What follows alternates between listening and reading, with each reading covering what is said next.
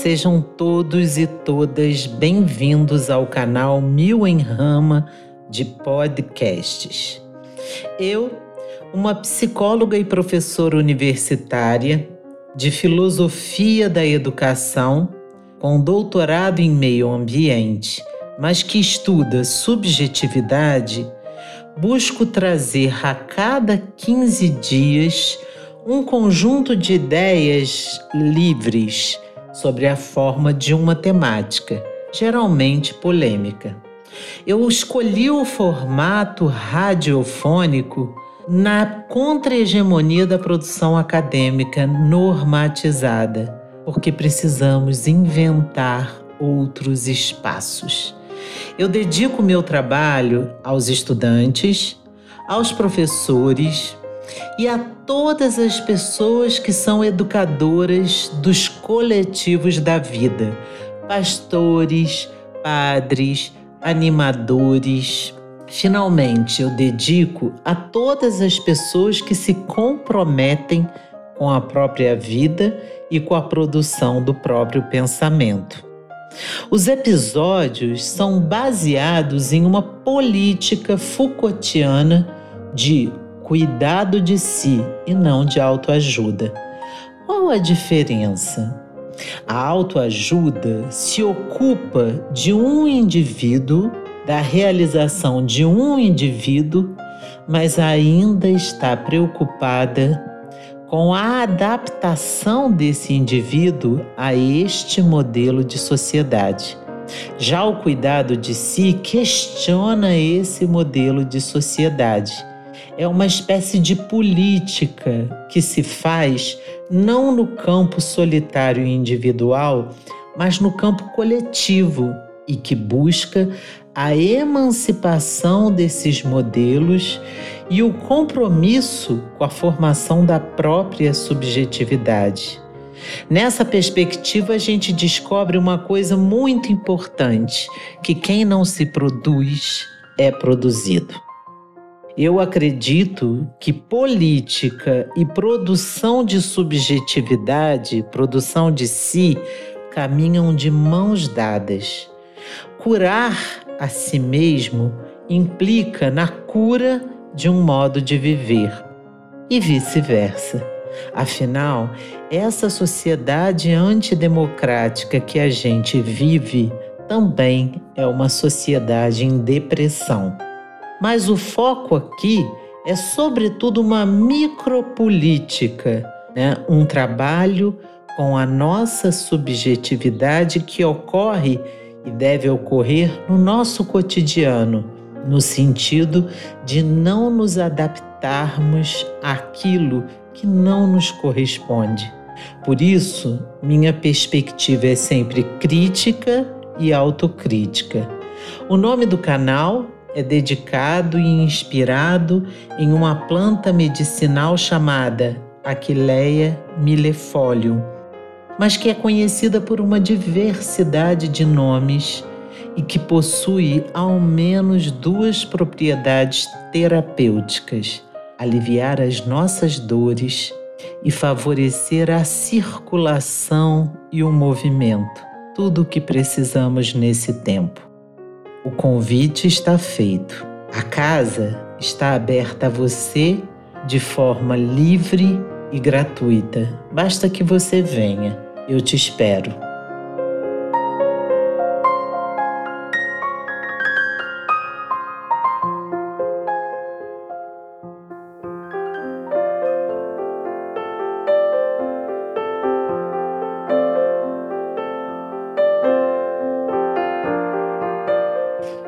Olá, sejam todos e todas bem-vindos. Saindo de uma Covid, minha voz vai estar diferente, mas mesmo assim eu gostaria de gravar esse episódio. Essa semana eu fiz um post sobre as comemorações do dia de Santo Antônio em minha vida, em minha cidade, no bairro onde eu vivo. E algumas pessoas vieram me pedir se eu não poderia fazer também um podcast sobre isso. Aceitei o desafio e gostaria de dedicá-lo especialmente a duas pessoas. Uma delas é um amigo de infância, o Marcelo Marculino, o TEI, como sempre o chamamos, um irmão que a vida nos fez e que hoje é escritor, já tem três livros e um sábio budista. A segunda é o Alex, da fábrica de podcasts, que é mais do que tudo meu incentivador. Tei Alex, esse episódio é dedicado a vocês. Bom, aprendi na filosofia mais crítica que a gente deve ter cuidado ao escrever em primeira pessoa, apenas no sentido de entender que a escrita tem como finalidade tocar no coração daquilo que é coletivo e que não existe uma escrita tão privativa e particular. Um texto escrito em primeira pessoa deve ter sentido se ele fala de uma experiência que é coletiva ou que toca em um núcleo coletivo. Ou seja, uma escrita memorial, se ela for narcísica, ela não tem muito sentido. O filósofo Deleuze diz que um escritor não deveria escrever para registrar as suas memórias. Mas se alguém, ao ler, mergulha na experiência do seu próprio viver, então essa escrita em primeira pessoa vale. E isso é muito importante de ser dito em uma cultura muito cientificista, cartesiana, objetivista, que apagou os vestígios de vida dos processos e das escritas e que se afirma de forma impessoal, asséptica e, claro, antiética, já que, no meu compreender, uma ética emerge de um lugar existencial e político postos, né, de um lugar posto, que se delineia de forma claríssima ou em um texto ou em um discurso a favor de um modo de vida e de algumas virtudes desse viver. Trabalho isso fortemente com meus alunos e orientandos. Eu digo sempre: se você quer renunciar algo e não apenas repetir o que os outros já disseram, volte ao seu lugar de enunciação infantil, que não é um lugar no tempo, mas é uma condição que consiste em um lugar de cruzamento de atravessamentos afetivos únicos, que são desafiantes ou não, né? Há pessoas que têm é, memórias muito desafiantes, outras vão trazer memórias mais de alegria, não importa, mas que lhe constituiu de forma mais singular nesse mundo. Aliás, Cada um de nós veio fazer e dizer algo específico nesse mundão. Ninguém pode dizer e fazer por nós. E é nesse horizonte que eu ancoro minhas memórias juninas, para que você, me ouvindo, possa reencontrá-las dentro de si ou inventá-las, mas que elas possam, tal como uma fogueira, fazer você soprar as cinzas sobre as brasas, para que o seu fogo interior, seu fogo de vida, seja aceso. Esse é o propósito. Então vamos lá. Na minha infância, o mês de junho era sem dúvida o mês mais mágico. Por um lado, o outono nos proporciona essa experiência. Petrópolis é uma cidade do estado do Rio de Janeiro de quase mil metros de altitude acima do mar, no meio das montanhas da Mata Atlântica. E o descortinar do céu por aqui é raro, seja porque as montanhas delimitam o céu em demasia, seja porque o clima traz sempre o chamado russo, russo com C cedilha e não com dois S's que é essa névoa que aterrissa sobre a cidade e deixa tudo branquinho e úmido, triste também, nostálgico, como hoje. Mas no outono essa paisagem ela é diferente. O céu fica muito azul, em contraste com a mata verde, e mesmo com temperaturas baixíssimas, o sol lança um dourado sobre as montanhas ao final da tarde, que traz uma luminosidade ímpar ao nosso local, com desenhos de nuvens vermelhas únicas. O vento é cortante, mas a, a paisagem também é deslumbrante. Às três da tarde, as maritacas atravessam o meu bairro no sentido sudeste-noroeste, voltando para seus ninhos e fazendo algazarra no céu. Essa é a ambientação de nossa festa junina, em ocasião da data de nosso padroeiro Santo Antônio. As barracas começavam a ser montadas em meados do mês de maio, que também é um mês bem festivo de comemorações marianas, de casamentos. Todos os finais de semana do mês de junho aconteciam as festas juninas por aqui, mas o ápice era no dia 13, dia do próprio santo.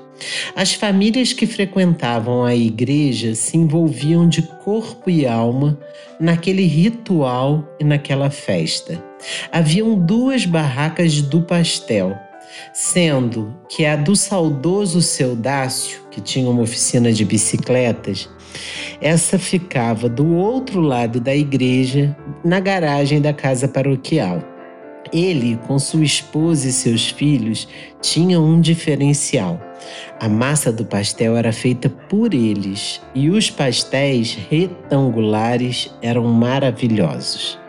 Essa barraca ficava exatamente de frente à barraca do porquinho da Índia, que é a barraca onde mais tarde eu trabalhei, a partir da adolescência por anos a fio. Essa barraca do porquinho tinha uma mesa circular gigante com casinhas numeradas de 1 a 20 e com uma casa central onde ficava o porquinho da Índia que iria participar. Sobre as casas numeradas haviam brinquedos, prendas. Vendia-se a cartela de forma muito fácil. A procura era muito maior do que a oferta. Digo sempre que depois que eu fui trabalhar lá, eu já não via mais a festa, porque a barraca era cercada por tantas pessoas que já não tínhamos visão de mais nada. Apenas o cheiro de pastéis da barraca do seu Udácio atravessava o ar do campinho. Mas do outro lado da igreja havia muitas outras barracas. A do chocolate com os bolos que vinham em forma de doação. A barraca do cachorro quente. Aquele era feito de pimentão, cebola, tomate e linguiça, apenas isso, e nos levava ao céu. A barraca da canjica, do angu baiana, do lado esquerdo da igreja ficavam as barracas de prendas para a garotada. Era da pesca à, barraca do vira-latas, mas nenhuma era mais encantadora do que a última barraca daquele corredor, a Boca do Lobo. Desconfio que a magia daquela barraca estava na pintura que aquela barraca exibia em uma forma de madeirite e pelo fato de ser a única das barracas fechada. Qual teria sido o fim daquela fachada que depois das festas passava o ano no barracão do padre? Ela exibia um desenho de um lobo grande e no local exato da boca havia uma portinhola por onde colocávamos nossas mãos para recebermos uma prenda. Normalmente, as prendas do meu tempo de criança, quando inexistiam as lojas de R$ 1,99, eram bem simples: sabonetes, copos, um par de meias, bonecas de plástico duro. Mas não era isso que nos movia.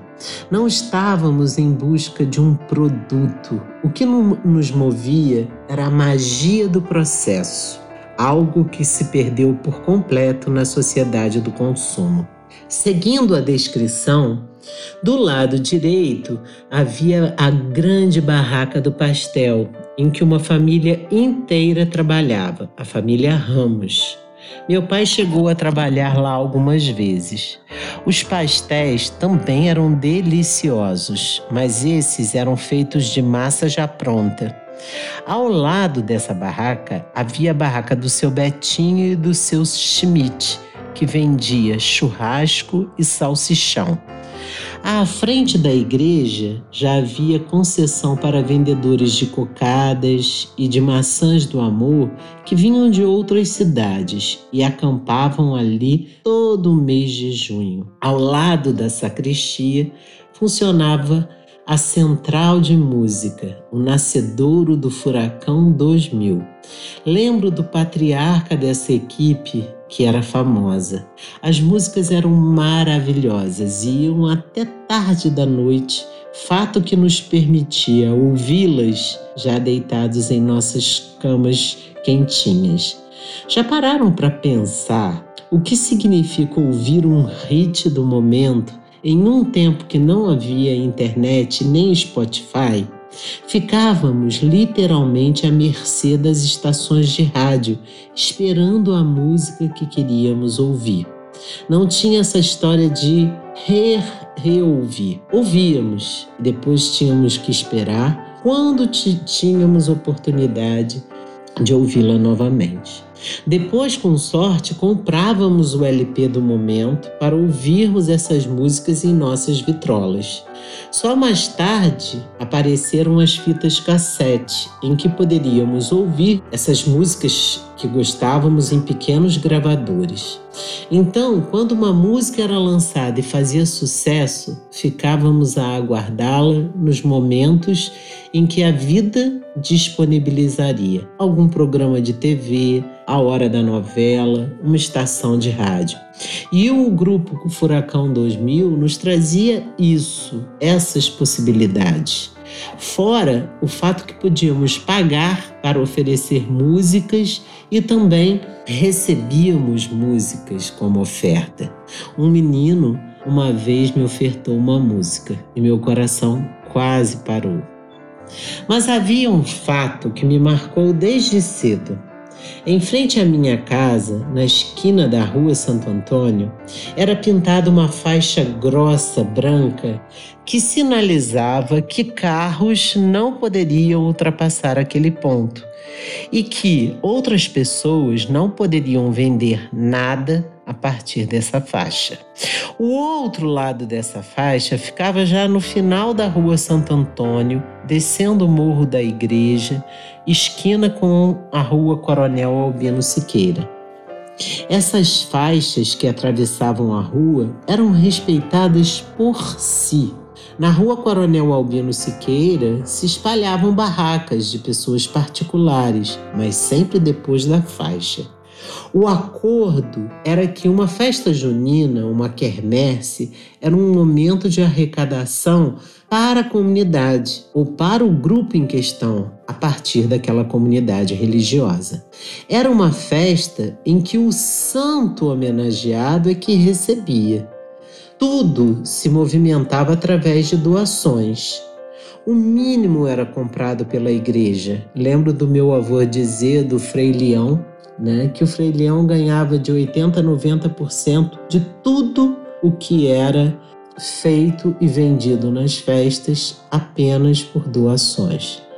As pessoas, assim como os moradores, entendiam que o momento era de confraternização e doação. Ninguém, por exemplo, vendia nada na sua casa ali naquela rua.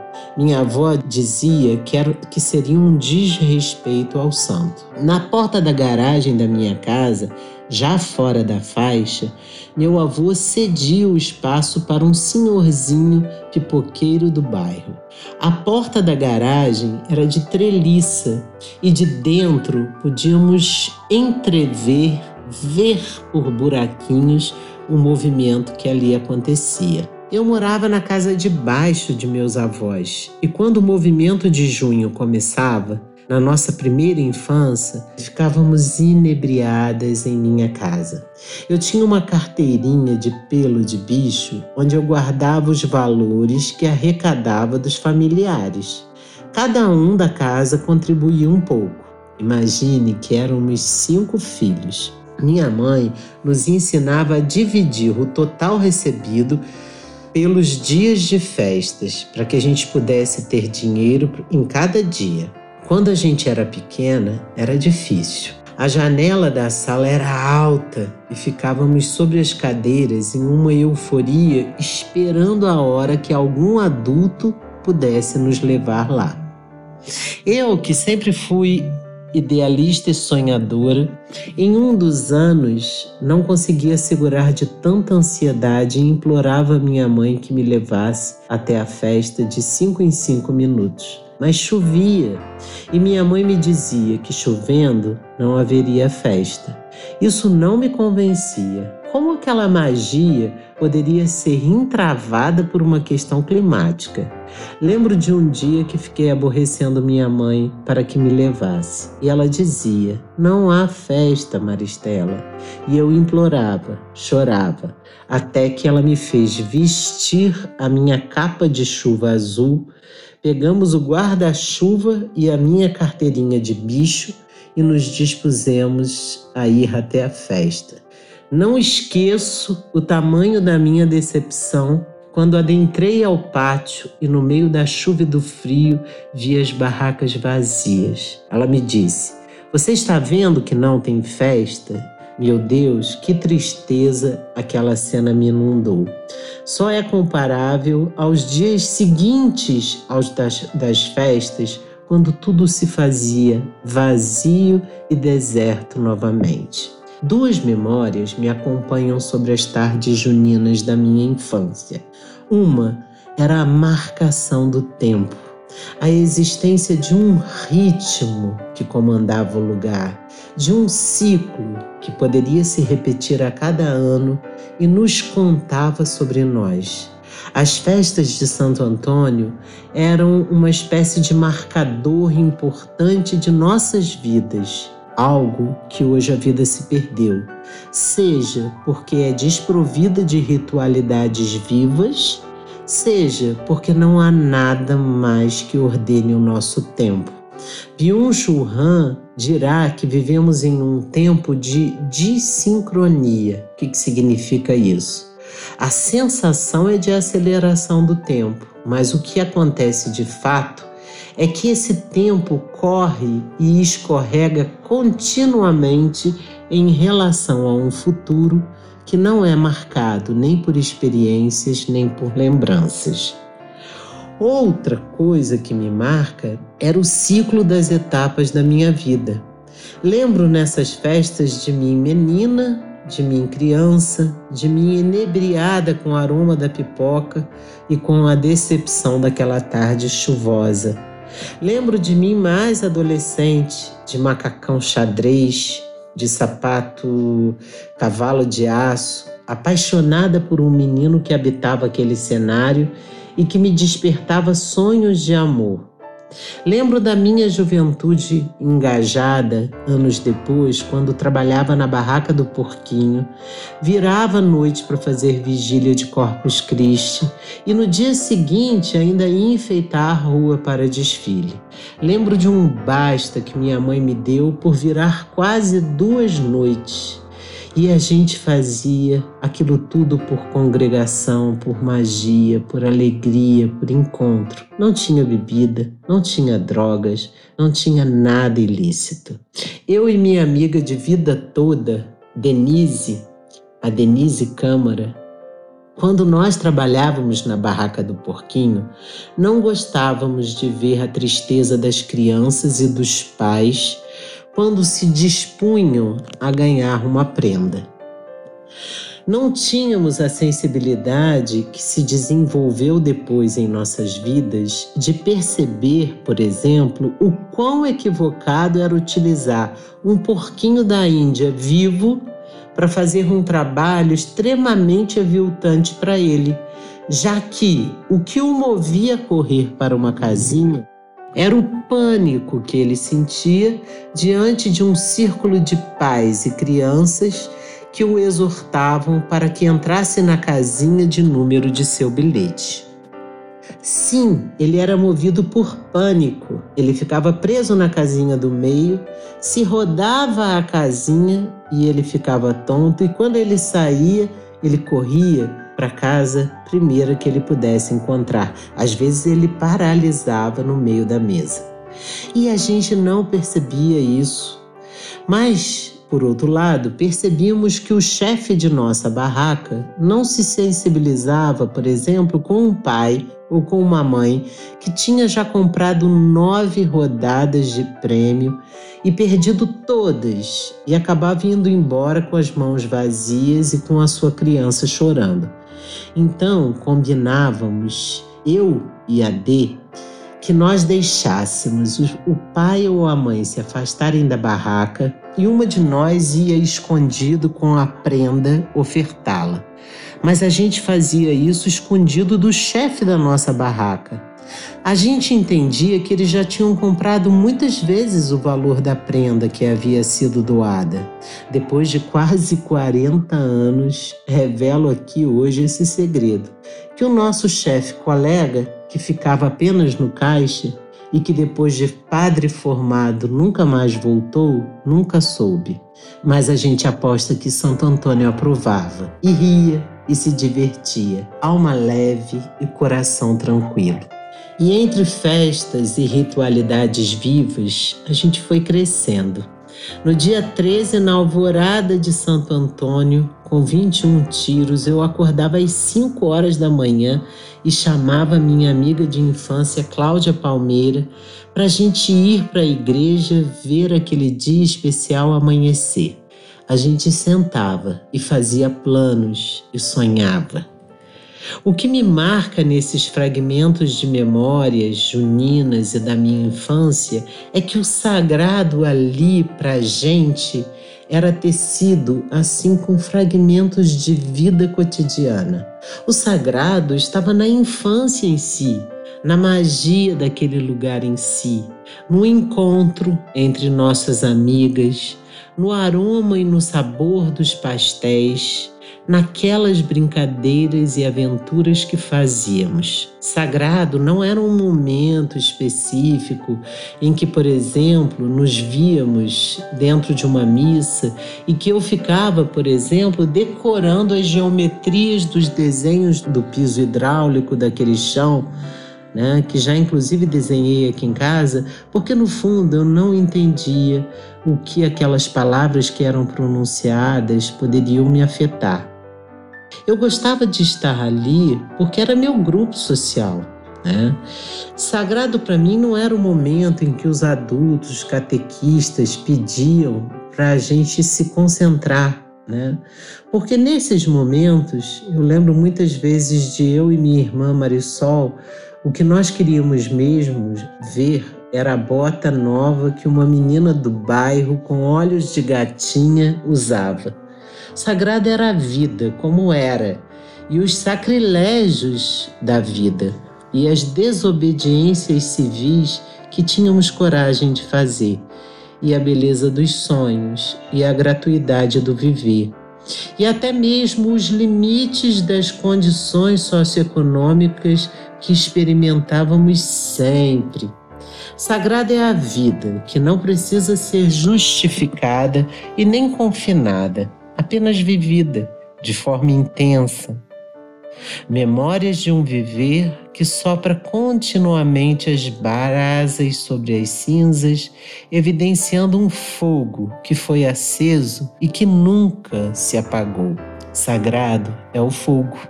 Que as memórias do fogo que existe dentro de cada um de nós sempre iluminem o nosso viver, sobretudo em tempos de tanta escuridão. Grande abraço e boa semana.